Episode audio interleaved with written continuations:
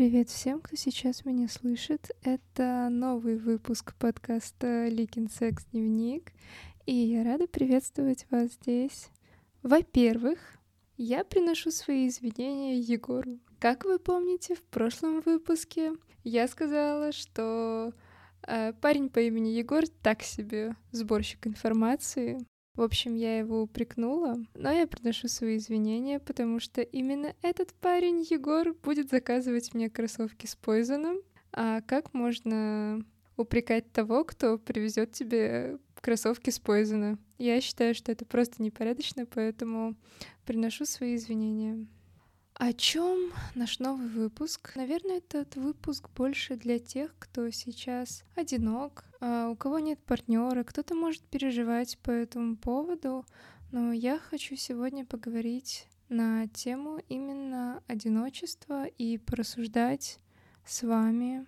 Во-первых, я хочу сказать, что почему-то так сложилось, что в нашем социуме наличие отношений с мужчиной для женщины это как будто бы успех. И мы часто слышим одобрение по этому поводу, по типу «О, так у тебя появился парень?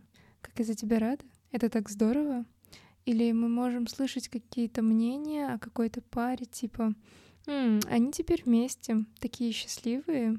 Вот классно. Я бы тоже хотела такие отношения, как у них. Тоже хотела бы с кем-то встречаться. То есть, как будто бы, если ты встретил кого-то и начал отношения, это вот сто процентов благо, и это вот сто процентов счастье, и это хорошо. Как будто бы есть такое мнение, что женщина в отношениях, она счастливее, чем женщина без них. Может быть, действительно и так, но задайтесь просто вопросом, действительно ли в данный момент отношения для девушки это и есть правильный путь для нее и правильное развитие. Я сейчас не говорю о том, что в самих отношениях есть куча подводных камней, есть куча разных проблем, и не все сценарии отношений складываются благоприятно. Я хочу сакцентировать внимание именно на том, насколько для тебя сейчас верно вступать вообще в отношения, насколько для тебя сейчас верно находиться в них, продолжать их так, как они развиваются сейчас. Наверное, это не совсем очевидная мысль, но я постараюсь объяснить на конкретных примерах те неочевидные вещи, которые я могу увидеть в отношениях. Они, к сожалению, не всегда про осознанность не всегда про счастье, не всегда про зрелость. Я вижу в парах, особенно если это молодая пара, и это молодые люди, девушки очень часто перекладывают большую часть ответственности за себя и за ход отношений почему-то на своих парней. И бытует такой вот э, стереотипный портрет идеального парня для отношений — в мечтах многих девушек это такая вот сильная фигура, такой решительный, такой всемогущий человек, который приедет и будет решать все твои проблемы, будет обеспечивать тебе романтику, будет дарить тебе подарки, э, возить отдыхать и прочее, прочее. В общем, встретишь такого, и жизнь вот она сразу наладится. И сразу ты заживешь эту жизнь.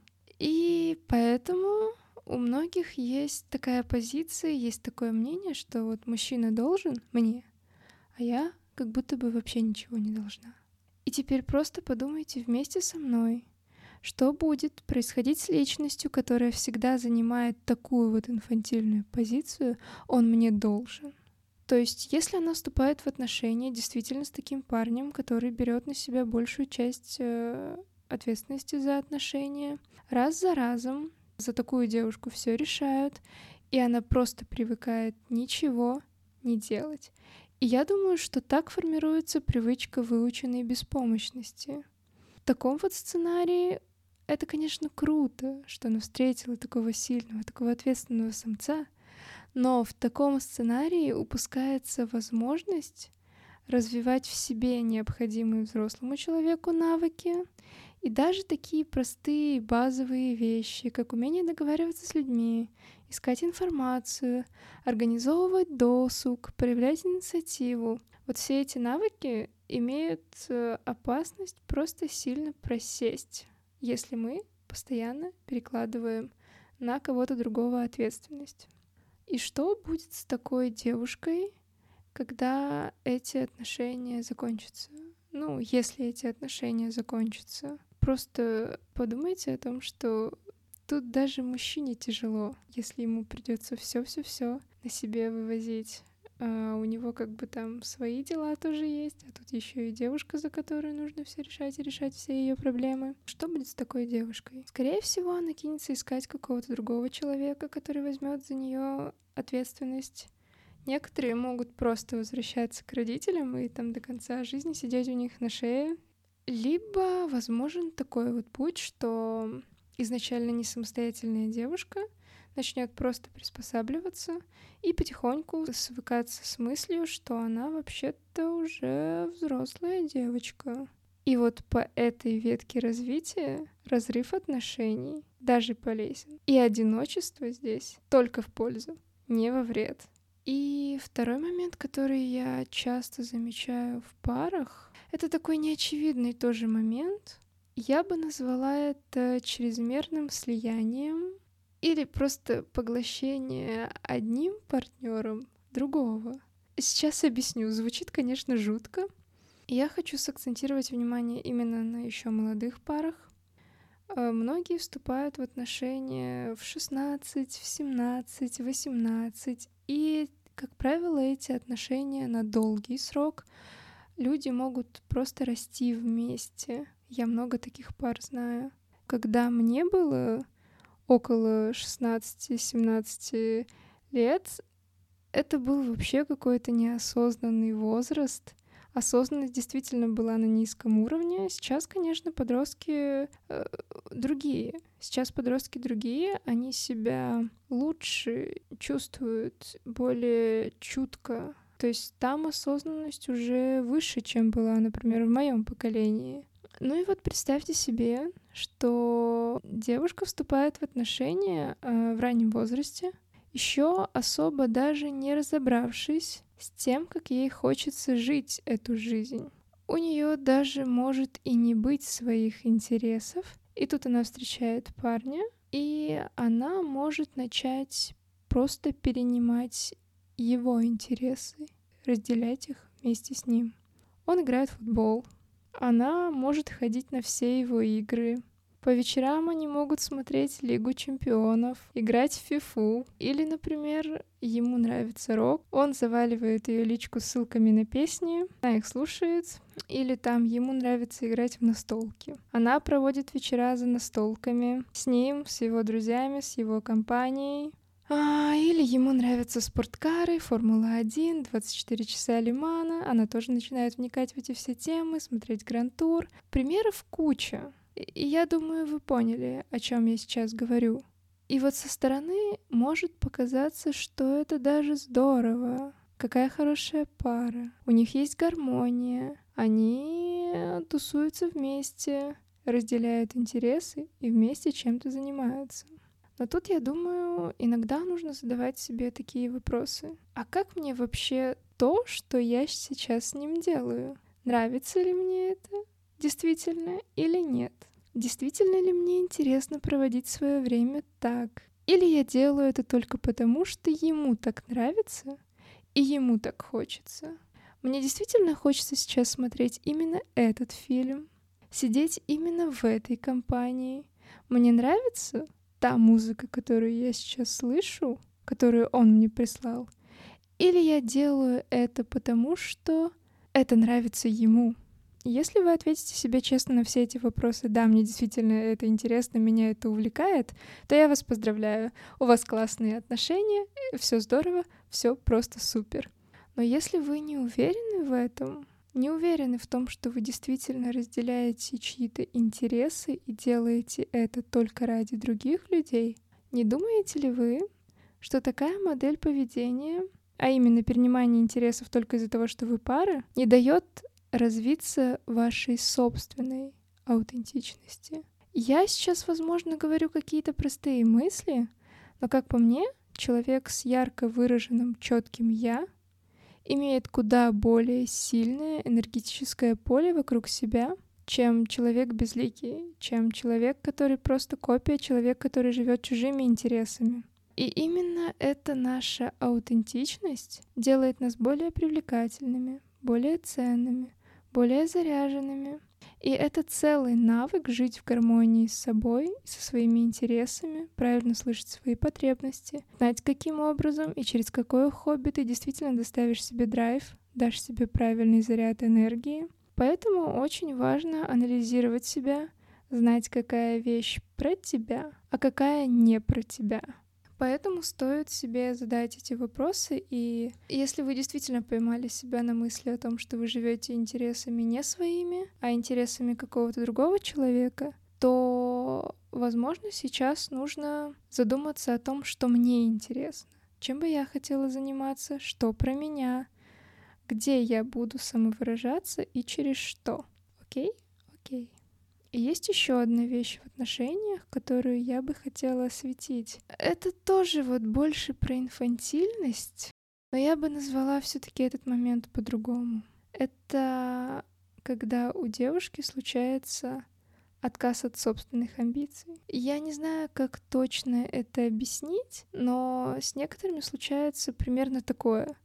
Когда вы в паре, и вы начинаете мечтать, вы думаете о будущем, и вы видите, визуализируете ведь не только себя, но себя вместе со своим партнером. Вы думаете не только за себя, а как бы вот вместе. Ваша будущая картинка — это там, где вы вдвоем. А, и вы представляете просто вашу будущую жизнь с ним. И у меня вопрос. Какой вы видите вашу жизнь с этим человеком через 5, 10, 20, 30 лет? Хорошо, если ваш парень амбициозен. И он сам может вам периодически говорить, делиться своими мечтами, что а вот будет вот так и вот так, а круто будет жить вот так, вот так и вот так. И если он еще и предпринимает для этого какие-то шаги, то это прям круто. Это вот одна история. Но бывает так, что ваш молодой человек не самый амбициозный человек, и ему, в принципе, не нужно двигаться к успеху, чтобы быть счастливым. Это уже совершенно другая история. И в обеих этих историях есть свои моменты, которые просят внимания. Если ваш парень прокладывает себе дорогу к успеху, то вы можете здесь выключить собственную самореализацию, сделав ставку на своего партнера.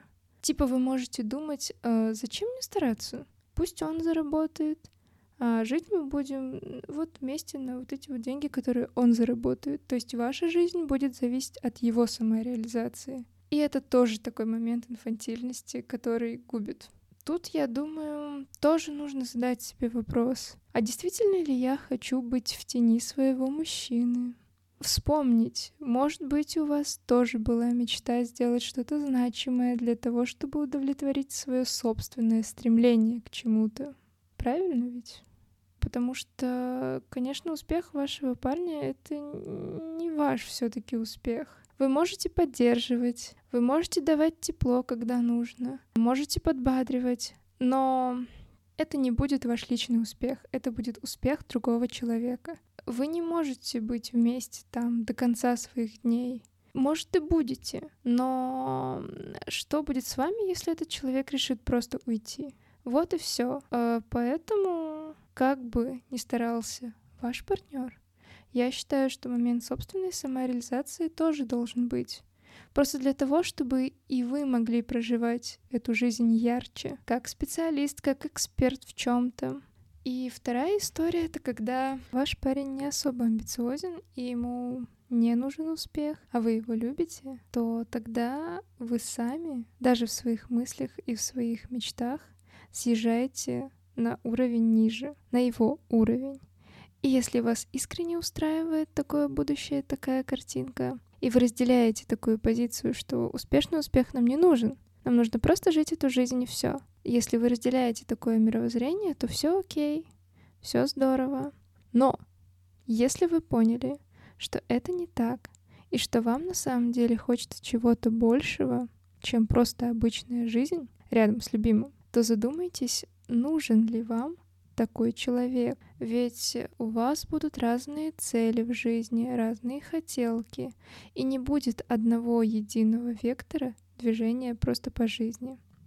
Вы просто можете не признавать этого, плюнуть на то, что вам хочется чего-то большего, выбрать его, но если ваша потребность никак не будет закрываться, и вы будете продолжать против своей воли довольствоваться малым, то это в любом случае ведь будет выливаться во что-то негативное. Вам подсознательно будет хотеться разрушить эти отношения. Здесь могут быть ссоры на пустом месте, могут быть предъявы, могут быть обиды и размолвки.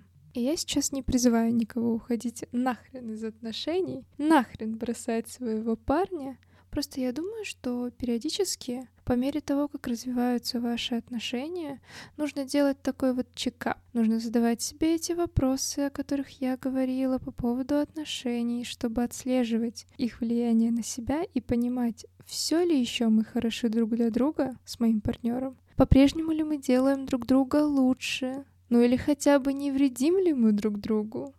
Я знаю, о чем я говорю. У меня были долгие отношения в университете. Мы встречались на первом курсе, на втором, третьем, на четвертом. И мы завершили отношения в первый пандемийный год, в конце лета. Это был 2020, и прошло, блин, уже три года, как я ни с кем не встречаюсь. И я просто в ахрене с того, как быстро летит время. Это грустная история. Это не те отношения, о завершении которых стоило бы пожалеть. То есть я всем своим подругам говорю, боже, хорошо, что это закончилось. У меня был хороший парень, это действительно прекрасный человек, но дело в том, что мы просто друг другу не подошли, и мы были недостаточно осознаны, чтобы вовремя это понять и вовремя расставить все точки над «и». Никто не хотел брать на себя такую ответственность, и мы тогда уже так привыкли друг к другу, что нам было тяжело друг от друга отлепиться. Последний год отношений был просто ужасным. Мы с моим бывшим то и дело ругались, выясняли что-то. Я его ревновала, бесилась на него. Он со мной вечно спорил, вечно подчеркивал, что со мной что-то не так. И расставались мы тоже ужасно. И это тоже была своя просто некрасивая история. Время, которое было после этого расставания, оно было тяжелым для меня. Мне все время хотелось вернуться назад, хотелось вернуться снова к нему, снова возобновить эти отношения, потому что это была моя привычная зона комфорта. Но уже потом я поняла, что ну вот почему мы все время ругались, почему у нас все время были конфликты. Вот глубинная и основная причина была в том, что рядом с ним я будто бы не могла над собой вырасти. Я не могла защищать собственные границы в отношениях с ним. Я легко продавливалась на то, что хочет он. И я забивала и забывала о том, чего хочу я. Как я уже говорила вот про неамбициозных парней, это, в принципе, это хороший человек, но это не очень энергичный человек. И он прямо говорил, что он не хочет гоняться за деньгами. Ему не нужен успех, он будет аскетичен. Смысл жизни — это просто в том, чтобы радоваться все. Я всегда мечтала о другом.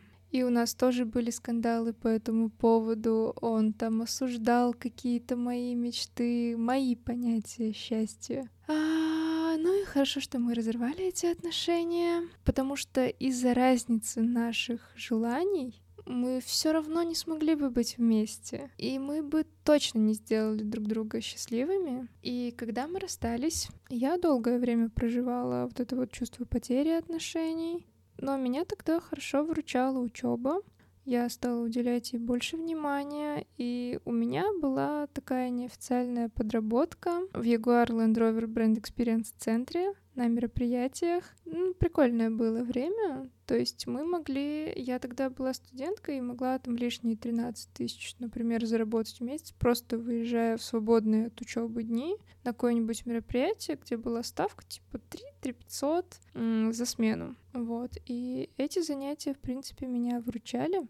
Но спустя полгода после того, как произошел разрыв, я стала фокусироваться на себе, стала лучше слышать себя, свои желания, и я уже примерно начала задумываться о том, какой путь мне нужен в этой жизни, чего я вообще хочу. И я поняла, что нужно съезжать с этой подработки и искать уже нормальную работу, потому что я была на пятом курсе.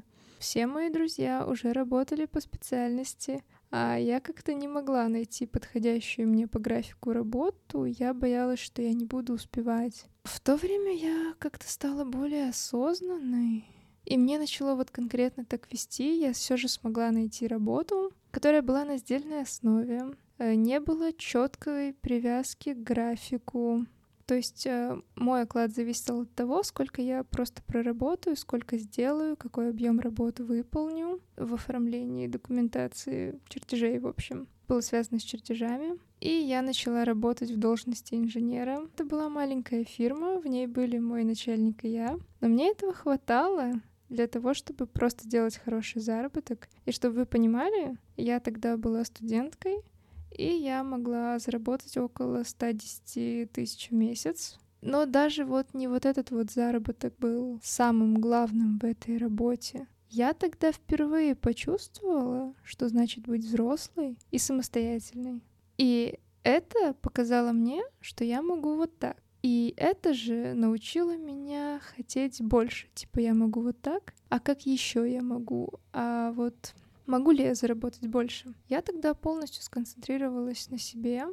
Это было классное время. Я просто работала, училась, работала, училась. Я вырабатывала такой распорядок, чтобы успевать зарабатывать, успевать закрывать учебу на хорошие оценки. Ну, еще и время друзьям с университета уделять, конечно, тоже надо было. И вот та дисциплина, то отношение к делам, которые я выработала тогда, помогла мне. Вот в чем. Больше никогда вопросы с парнями не были для меня на первом месте. Никогда я больше не позволяла отношениям с кем-либо влиять на мои дела, потому что вот тогда я четко почувствовала, что моя жизнь зависит напрямую от меня, от моей самореализации. Поэтому я называю вот этот вот навык любить фоном.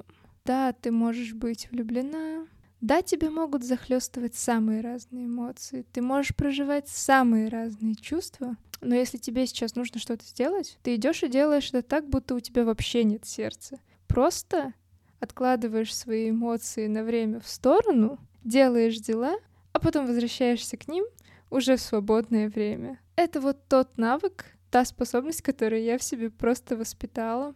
У меня было куча разных историй с момента моего расставания с бывшим и до сегодняшнего дня.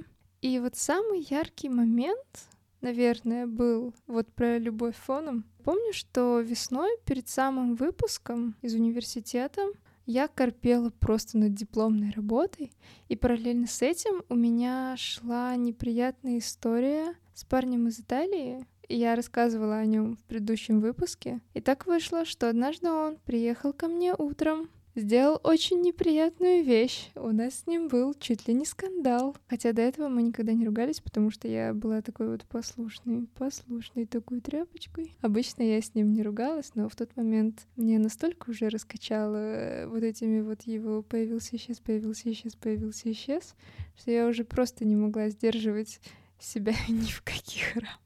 И меня просто так взорвало, что, в общем, мы оба повели себя неадекватно. Я помню, что я пришла вся зареванная просто в общежитие, но в три часа дня у меня была назначена консультация с дипломным руководителем. Что я сделала? Я могла просто остаться и плакать. Э, в общежитии никуда не идти, но вот эта вот привычка ставить свои дела на первое место, я вытерла слезы.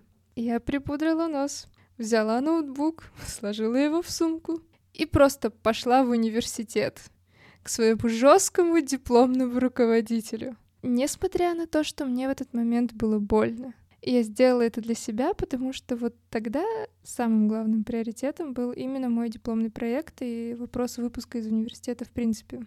И что я хочу сказать? Парни из Италии в моей жизни уже практически нет. Да, он периодически, мы можем как-то там с ним переписываться, но его уже практически нет. Он уже даже не в этой стране, все.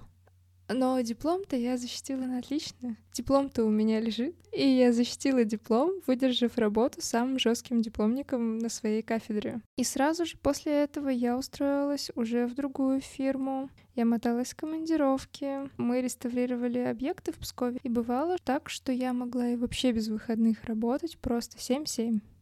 Я так, по-моему, два месяца отпахала. И это позволило мне заработать больше, и в конце 2022 мы с папой поняли, что нам теперь хватает средств на то, чтобы встать на собственное дело в своем регионе.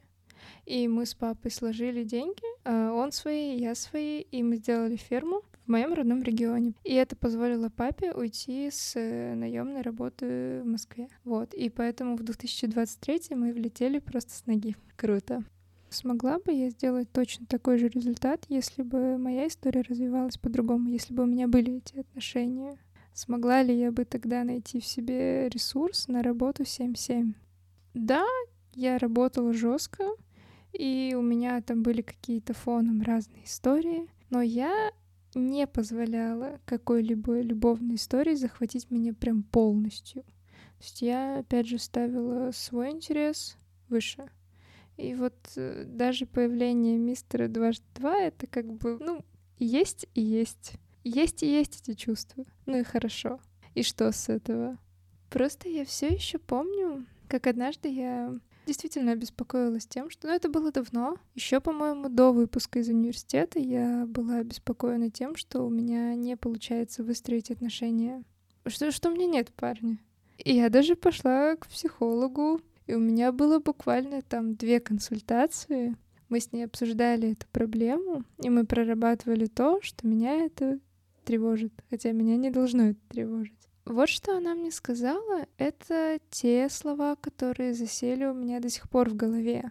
Она мне говорила, представь себе, что ты до конца в жизни не встретишь свою половинку. Ну вот представь себе, у тебя никого не будет. Ну и что? Что с тобой будет? Ты что, не сможешь тогда существовать? Не сможешь жить? Да нет, сможешь. Сможешь ведь, типа, не умрешь, все окей. А недавно я получила повышение на работе, что тоже входит в число моих побед этого года. 2023 год должен быть просто золотой. И я посчитала, что с момента выпуска с университета я стартовала с одного оклада. И сейчас э, разница между моим окладом и начальным — это это 50 тысяч. То есть э, мой оклад в месяц на 50 тысяч больше, чем был, когда я только начинала. Там рост где-то вот в полтора раза. И я вот думаю, а смогла бы я сделать это, если бы я позволяла историям с эмоциями влиять на мои дела? Вряд ли. Смогла ли бы я вообще что-либо, если бы вообще вовремя не заглянула внутрь себя? Тогда, когда у меня была эта история с разрывом отношений. Сейчас, сейчас у меня нет отношений, но сейчас я проживаю такое вот какое-то выгорание. Да, у меня хороший оклад, и многие бы сочли, ну, нормальным результатом для 24 лет, но мне этого недостаточно. Я недавно пришла мыслями к тому, что это, ну, это не та жизнь, которую я бы в идеале хотела жить. Соответственно, мне опять нужно что-то менять. И сейчас я думаю об этом, мой мозг без конца просто гоняет эти мысли по кругу.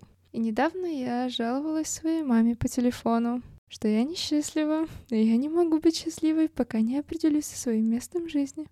Но она почему-то поняла меня вообще неправильно. Она сказала мне, слушай, ну, может быть, тебе нужно вернуться домой, тут какой-нибудь бизнес, да, может быть, встретишь кого-нибудь здесь. И тут я так просто распсиховалась. Даже моя мама считает, что я несчастлива, потому что у меня нет кого-то. И она мне даже вот в WhatsApp писала, типа, буду всем богам молиться, чтобы ты кого-нибудь встретила. Я ей говорю, я сейчас никого не встречу. Она говорит, да нет, встретишь. Люди вот по два раза в год замуж выходят, и ничего. Я ей говорю, я не могу сейчас кого-то встретить, потому что я не могу э, закрыть свою базовую потребность, просто типа до конца определиться со своей деятельностью. Сейчас у меня мозг вообще занят другой идеей. И еще вот это про то, что я считаю, и я думаю, что это правильно, что твое счастье зависит напрямую от тебя. Нельзя встретить кого-то и стать из-за этого счастливым, если ты сам по себе несчастлив. Вот, а для моей мамы мое тяжелое ментальное состояние объясняется тем, что у меня нет парня. И она вот тоже, как многие считают, что стоит мне начать отношения, и все сразу наладится. Но это вообще не так. Я взрослая личность, а взрослому человеку очень важна самореализация. И я понимаю, что я должна взять новую для себя высоту, и сейчас мой мозг и вся моя деятельность будет направлена, скорее всего, на это. Вот, это такой небольшой инсайт про меня. А в целом я хотела ведь сказать то, что если вы сейчас, как и я, не в отношениях и считаете себя несчастными поэтому, потому что вы одиноки и не в отношениях, просто задумайтесь о том, что одиночество — это на самом деле ресурс. Я использовала этот ресурс очень продуктивно и собираюсь использовать его тоже дальше продуктивно. Это ведь благоприятное время, чтобы найти себя в чем-то, особенно если вы молоды, если вас ничего не сдерживает, вы никому не прикованы, у вас нет ни перед кем никакой ответственности, у вас много свободного времени, у вас нет детей, и вы не привязаны к месту, вы можете уехать куда угодно. Вот, поэтому задумывайтесь о том, что одиночество его нужно вот использовать во благо себе, потому что вы — это главный проект вашей жизни. А если вы сейчас в отношениях, я вот не призываю сейчас бежать, разрывать их, бросать своих парней. Просто вот нужно периодически, я уже говорила, что нужно делать чекап отношений. Может быть, что-то новое для себя откроете. Я думаю, что если вы не чувствуете себя собой, в отношениях и не чувствуете, что это правильные отношения, то всегда можно, всегда ведь можно что-то скорректировать, и если ваш партнер вас любит, то он вас обязательно поймет правильно. Итак, спасибо всем за внимание.